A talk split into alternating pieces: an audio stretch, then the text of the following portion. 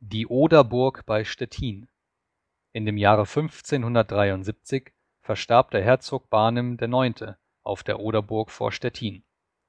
Er war 72 Jahre alt geworden und hatte 50 Jahre lang das Land regiert.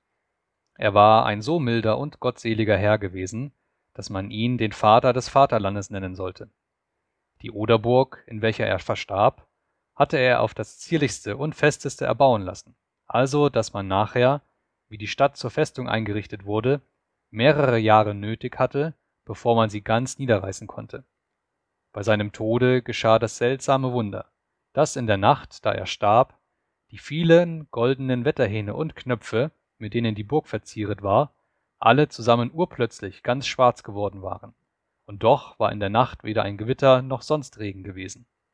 Es war nicht anders, als ob das Gebäude, das dem Herzoge sein Entstehen verdankte, also seine Trauer über das Abscheiden seines Herrn hätte anzeigen wollen